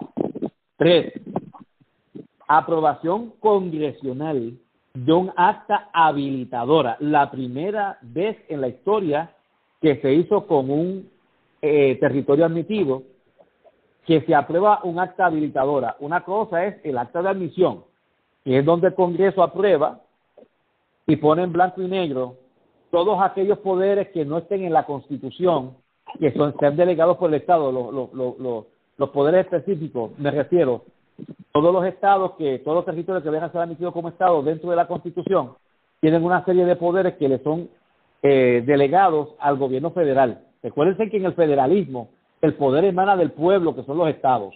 ¿sí? Pero hay unos poderes específicos que, en eso pues vamos a tener, vamos a ser más específicos en próximas actas de, eh, admisiones, que esas están listadas en la acta de admisión. Aparte de esa acta de admisión aprobada por el Congreso y negociada con el Estado que quiere ser admitido, también en el caso de Kentucky había un acta habilitadora, que no eran otras cosas que eh, decisiones económicas, ¿no? Este, eh, estímulos económicos que se le iban a dar a los estados para poder llegar al punto donde pudieran ser admitidos porque tenían alguna situación de pobreza, porque estaban pobremente políticamente, pues entonces lo hacían en un acta habilitadora. La cuarto, aprobación congresional del acta de admisión. Y el quinto, la ratificación por el Congreso de la Constitución del Estado. Que eso va a ser eh, para todos los estados que, que, vamos, que han sido admitidos, a los 37 que han sido admitidos después de los 13 originales. Así que ya tenemos a Vermont y ya tenemos a Kentucky. El 14 Vermont, el 15 Kentucky. Vamos a hablar de Tennessee, el estado que nos apasiona a nosotros, Tennessee. Habíamos hablado un poco de ellos en la anterior. Tennessee era originalmente un territorio de 29 millones de acres, son 29 millones de cuerdas más o menos. Eh, un acre equivale a una cuerda, que más o menos, son 100 metros más o menos. Entre los montes Allegheny y el río Mississippi, ¿qué pasa? Esos territorios le pertenecían al estado de Carolina del Norte, que ya era un ya era una, un estado debidamente constituido, ¿no? Y cuando el segundo Congreso Continental declaró, eh, manejó la guerra y después el próximo Congreso eh, Confederado le dio a, eh, pidió a los estados que habían participado en la guerra aportaciones para poder pagar la deuda que había quedado de la guerra, los estados lo que hacían era que de sus territorios que no eran parte del estado o del, o del estado en sí, ellos daban ese territorio al Congreso Federal para que el Congreso Federal lo negociara con las potencias con las que tenían deuda como un intercambio para poder pagar la deuda. Ese era, ese es el tracto. Ese, ese territorio que se llama el territorio del noroeste, que pertenecía a Carolina del Norte, se lo dieron, Carolina del Norte se lo dio al Congreso para que dispusiera de él como pago para la guerra. ¿Qué sucede? Cuando estaban en la guerra de independencia, estos dos señores, eh, que se llamaban John, John Tipton y John Sevier, y ya habíamos hablado de ellos, John Tipton y John Sevier, ellos eran del área, ellos, ellos habían nacido y se habían criado en el área de esos territorios del noroeste, y ellos habían hecho una asociación que se llamaba Asociación Guatauga. Esos territorios eran habitados por, por tribus ancestrales, y ellos se habían dedicado desde 1782 a limpiar el territorio de esas tribus ancestrales para poder colonizarlo. No lo habían logrado en su totalidad, y cuando Carolina del Sur le surge la situación del pago de la deuda, pues decide darle al Congreso Federal esos territorios. Ellos se sintieron muy decepcionados porque ellos ya tenían un convenio para poder colonizar los territorios. De hecho, ya Servier, eh, en, en una parte de ese territorio, había organizado un condado que se llamaba el Condado de Washington y que tenía un gobierno organizado y, y que después llegaron a ser hasta ocho condados en ese territorio de, que, él llamó el territorio de Franklin. ¿Qué pasa?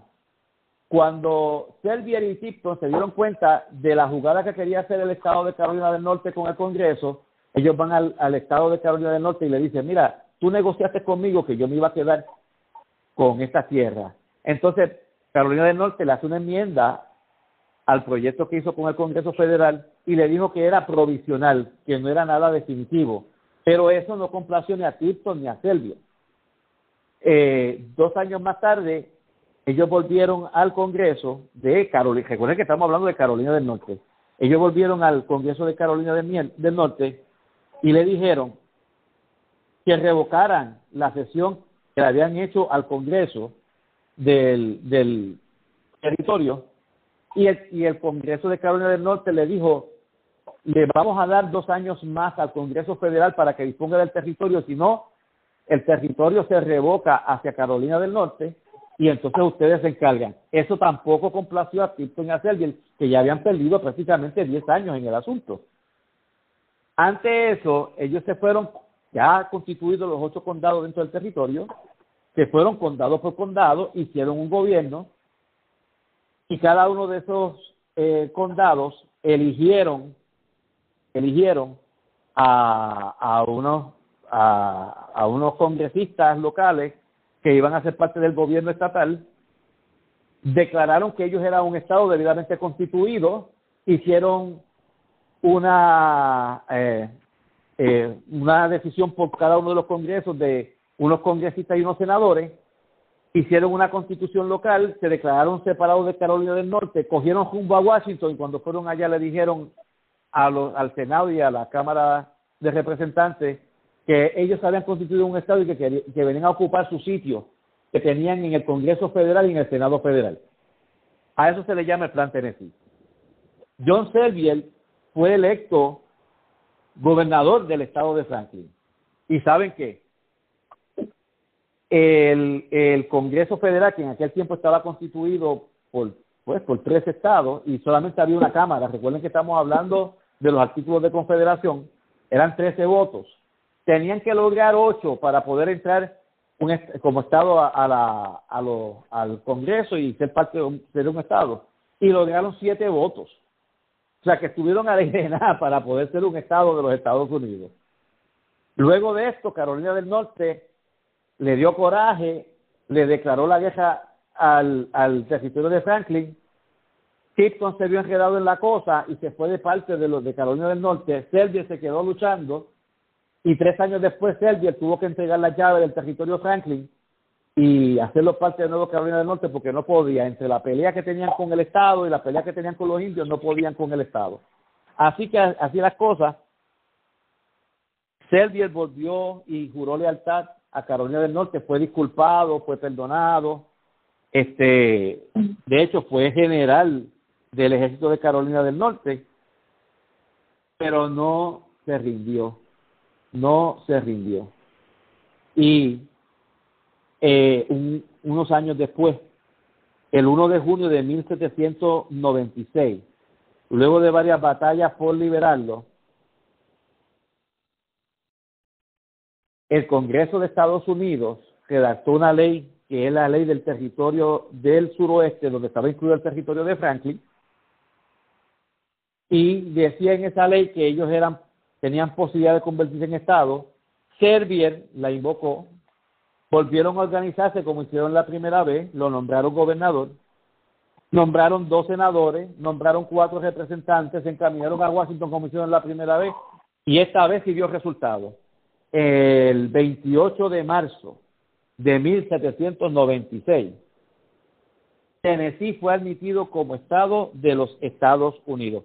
Eh, diferente a la primera vez, esta vez hicieron un plebiscito donde el 73% de los habitantes de esos territorios estaban de acuerdo en que fueran estados y Carolina del Norte votó a favor ya cuando fueron a Washington para que ellos fueran estados. Así que en el estado de Tennessee los métodos procesales fueron los siguientes.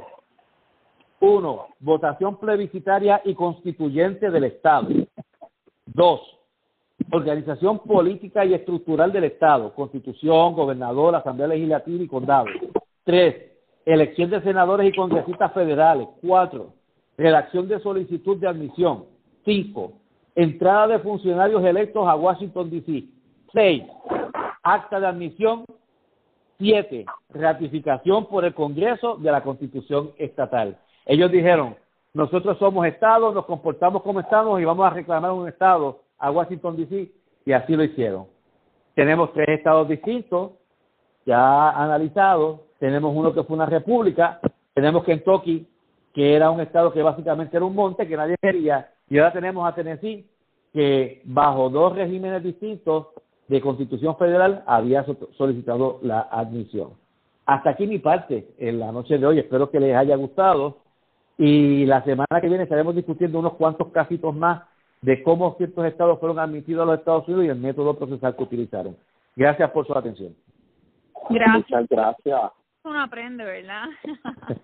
y, y, es importante que la, las personas escuchando se den cuenta de la diversidad de características y procesales para admitir a cada estado. Y lo mucho que tuvieron que luchar algunos más que otros para poder conseguir la consecución de la caridad.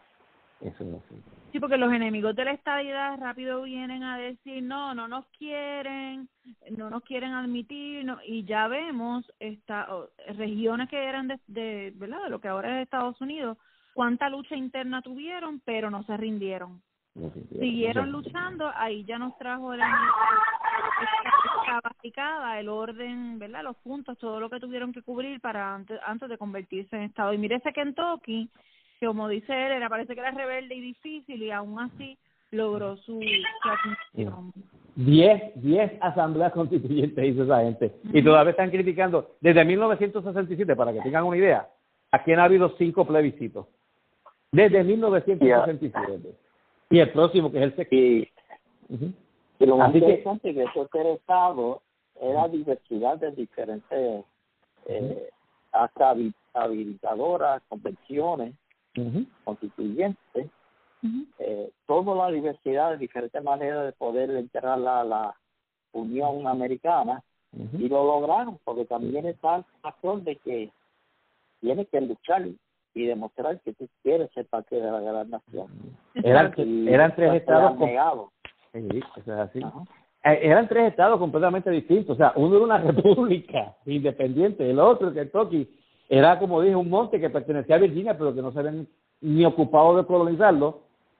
Y, y el otro eran unos territorios que el Estado que los tenía se los regaló al Congreso Federal. O sea, que, como que dicen, nosotros no queríamos ser ajenos para nada y se los regalaron y miren, salieron tres estados.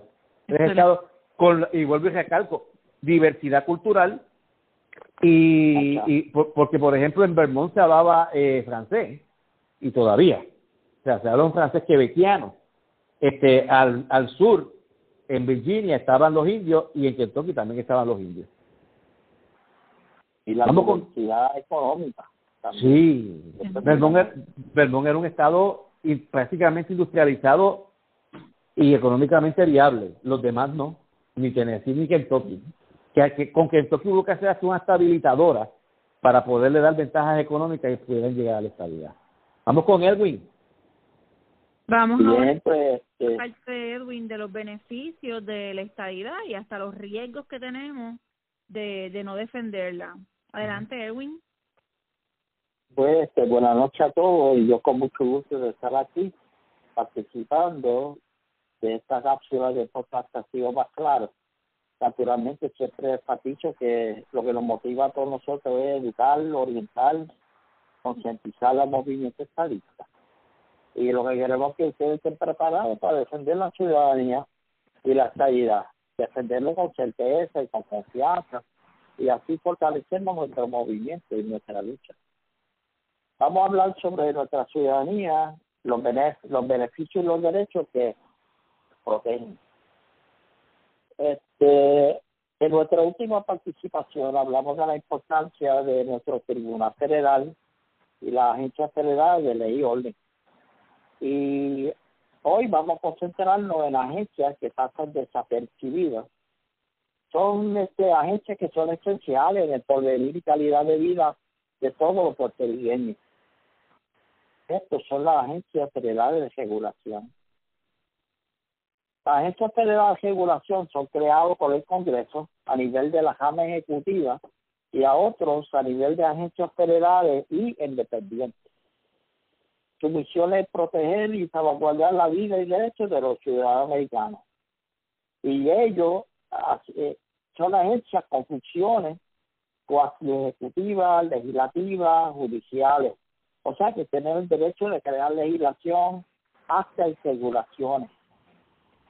También regula áreas de interés particular para el bienestar de los ciudadanos. Pueden fijar multas, penalidades, prisión por infracción o negligencia de parte de individuos y empresas que violan esas leyes o esas seguras.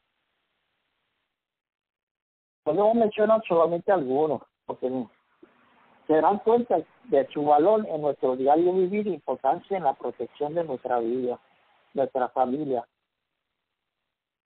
la Comisión de Seguridad de Productos del Consumidor de Estados Unidos. Es una agencia federal independiente encargada de proteger al público contra riesgos de lesión o muerte asociados a productos del consumidor. Ellos protegen al ciudadano de artículos, de productos que pueden tener riesgos eh, como falla eléctrica, este, falla mecánica, fuego, químico. Este, investigan sus investigaciones han obligado al retiro de productos del mercado. Este, porque su misión es proteger la salud y bienestar de todos nosotros. Algunos ejemplos, pues, este, los mismos cajos, eh, cuna de bebé, juguetes de niños, celulares, herramientas eléctricas, entre otros. Un ejemplo que te puedo dar es que en caso de un año específico tenía tendencia a calentarse mucho y coger fuego. Hicieron un llamado, lo que se llama recall, y la compañía tuvo que parar producción y que reemplazar la pieza defectuosa gratis. La cura, pues ya sabemos de la cura, la cura antes tenía un tiro de plomo, envenenaban a los niños. Eso lo eliminaron. Unas con piezas pequeñas que poder, el bebé podía tragar y ahogarse, pararon su producción. Cualquier peligro a la vida o salud del bebé o infante es primordial. La cura con plástico, que podía asfixiar al nene o al bebé, etcétera. Este, también ha habido otras situaciones con detergentes de limpieza, que causaba irritación y alergias a la piel o causamos problemas respiratorios. Eso es la misión de la esta Comisión de Seguridad de Productos del Consumidor. Ahora vamos a ir a hablar de la Agencia de Protección Ambiental, EPA. Todos conocemos EPA, ellos protegen la salud humana y el medio ambiente. Este, la protección del medio ambiente es esencial para los recursos naturales, la salud humana y el crecimiento económico. También es esencial para la energía, transporte, agricultura y la industria. Este, otro de las misiones es que ellos aseguran que las tierras contaminadas y los sitios tóxicos sean limpiados por los partes responsables y que sean revitalizados. Un ejemplo que te puedo dar, si se recuerdan de Colpo, en Guayaquil y Perú. Oh, sí, oh, sí. Eh, en 1994, EPA encontró 800 cuerdas tóxicos con petróleo y otros desechos químicos en pozos. Era un peligro eminente para la salud y el ambiente. Hasta hoy en día han cobrado hasta 3.3 millones de galones de petróleo por abajo de la tierra y otros químicos más. Y también tuvo, si se recuerdan, de la bajada que se cayó en la entrada del Bahía San Juan. Sí.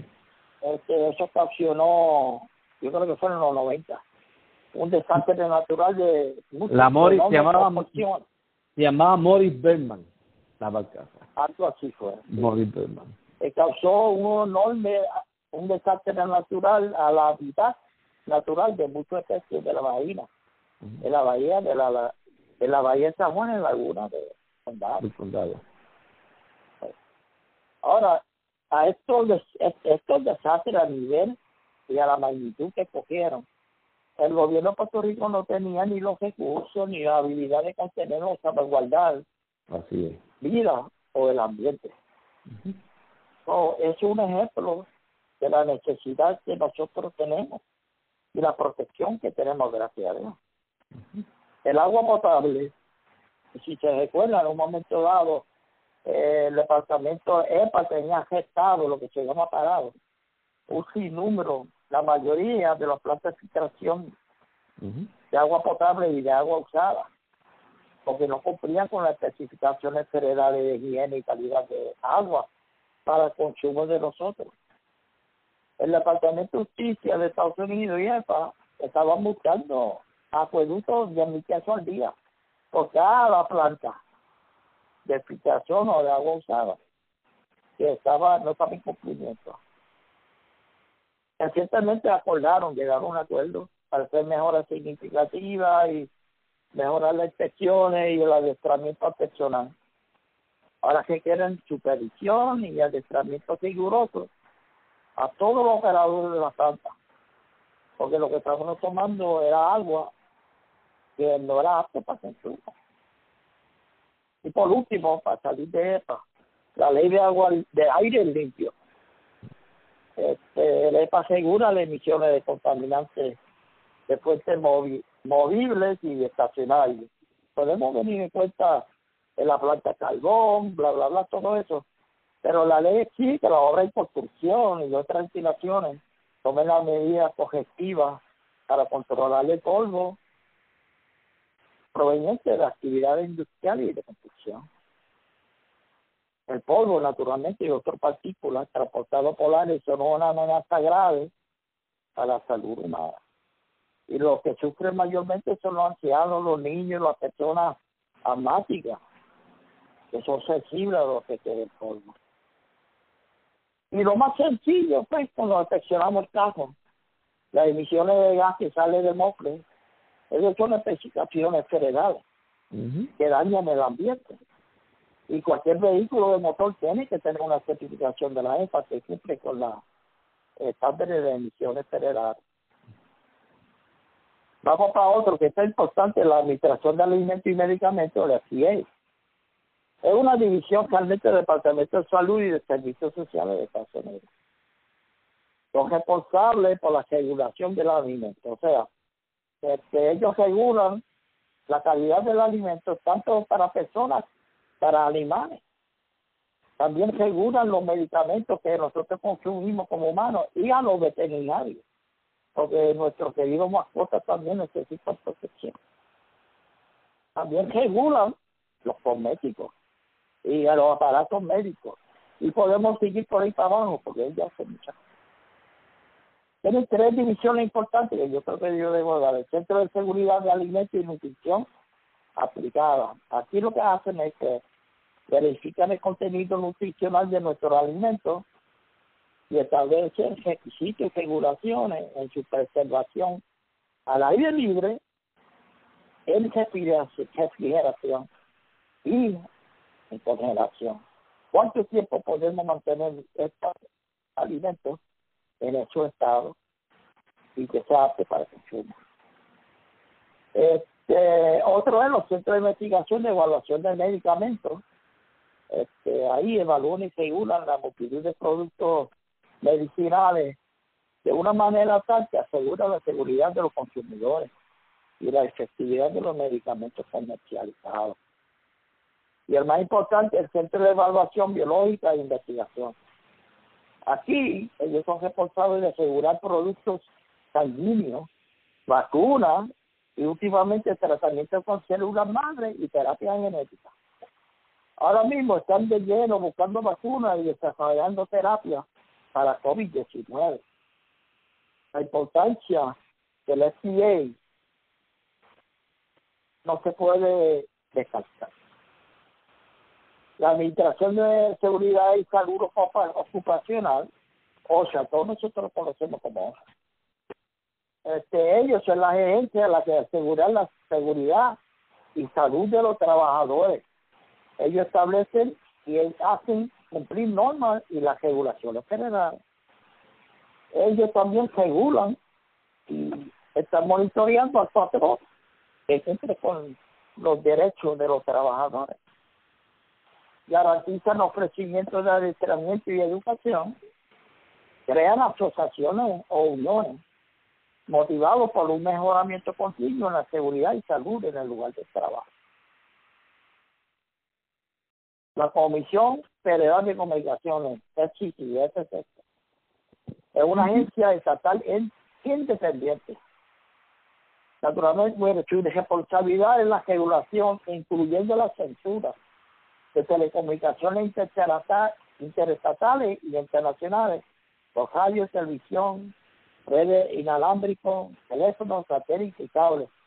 Cuando digo censura es pues, este, cuando tú tienes este, un radio, una estación que está fuera de la ley o de los parámetros que están establecidos lo que es a lenguaje, vocabulario, o tratan de eh, atacarlo, levantar este grupo de fuerza para derrotar al gobierno, pues ahí censuran.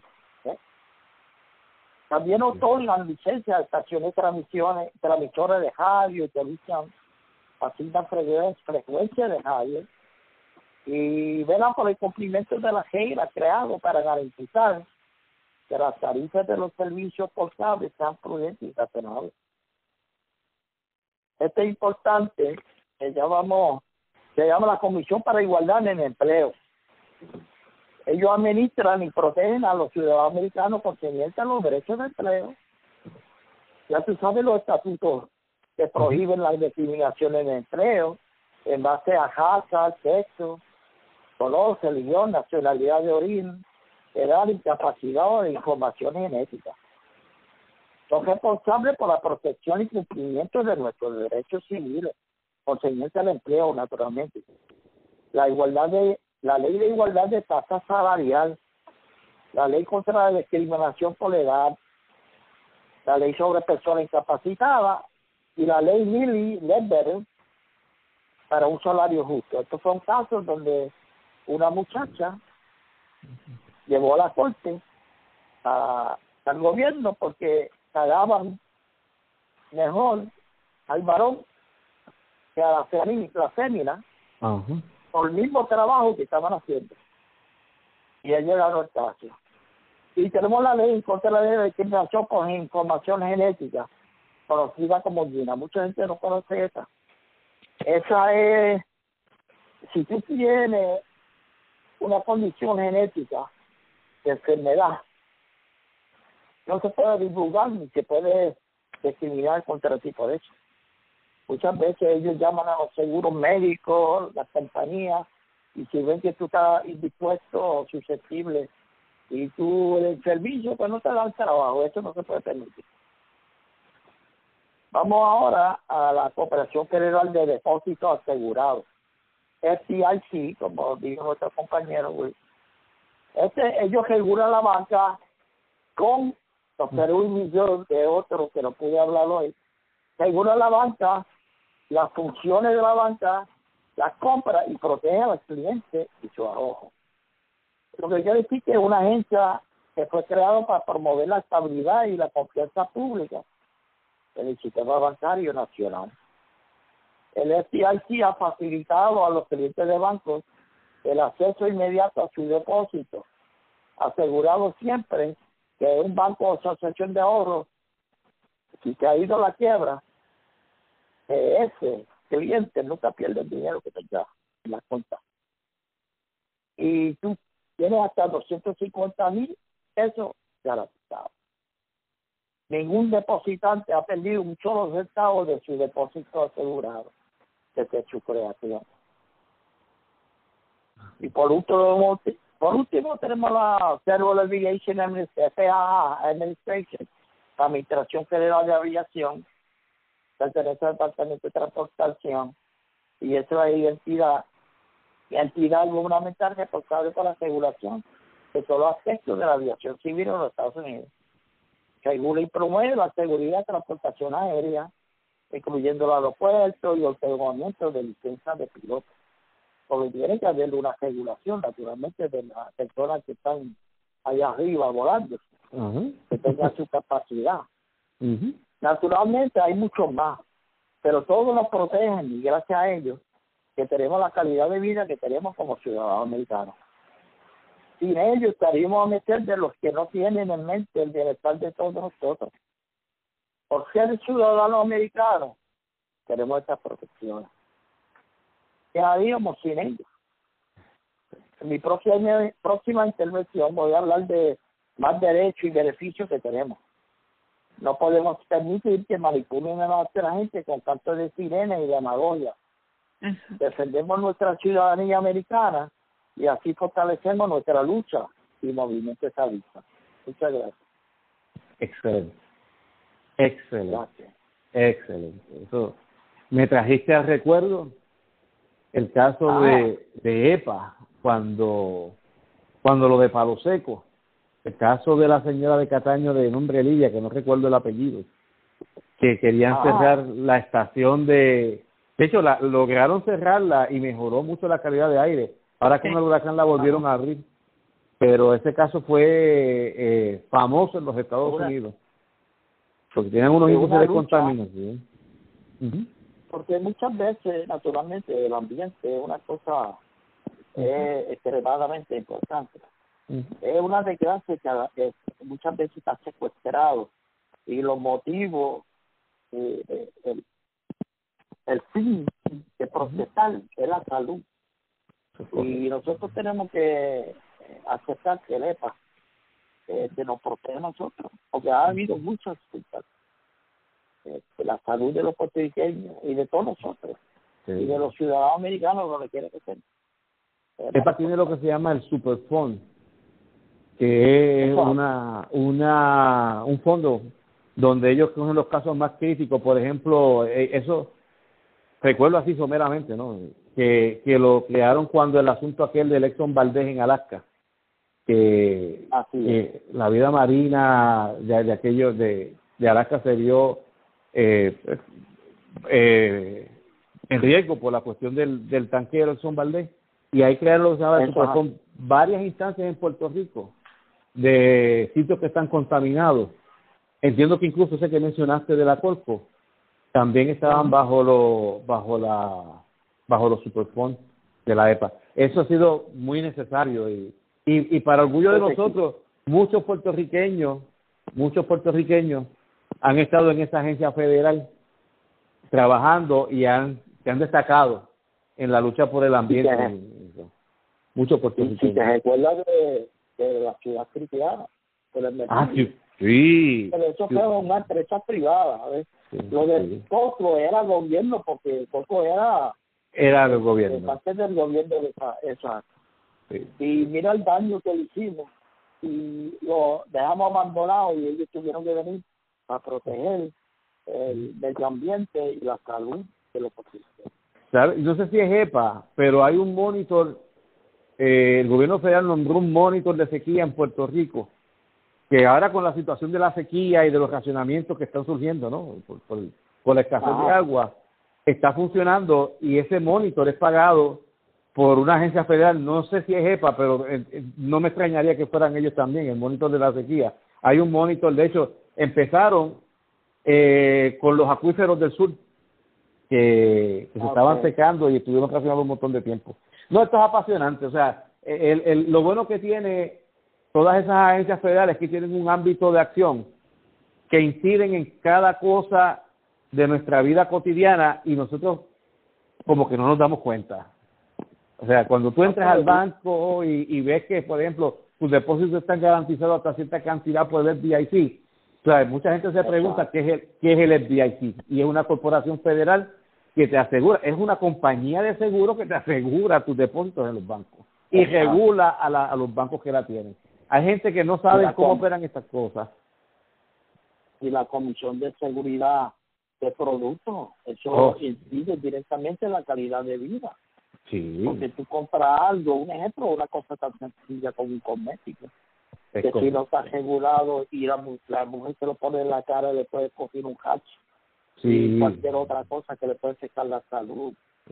Son cosas que después compramos y, y ya, no pensamos, porque nosotros no tenemos, no que no tenemos la capacidad, no tenemos los recursos para una agencia tan grande eh, necesitan millones de pesos para poder funcionar. Sí, nosotros, nosotros damos las cosas por buenas. O sea, la cosa llegó al estante de la farmacia porque pues la hicieron y la pusieron allí. No, la gente no sabe el montón de regulaciones federales para protegernos a nosotros, por lo cuales tiene que pasar ese producto para que llegue al estante en la farmacia. O sea, y todo... Sí, es como delante la ley del cabotaje, hay algunos que están a favor o en contra, o lo que sea, pero son barcos que entran opuestos, no pueden entrar con comida que está con la fecha de expiración este, Eso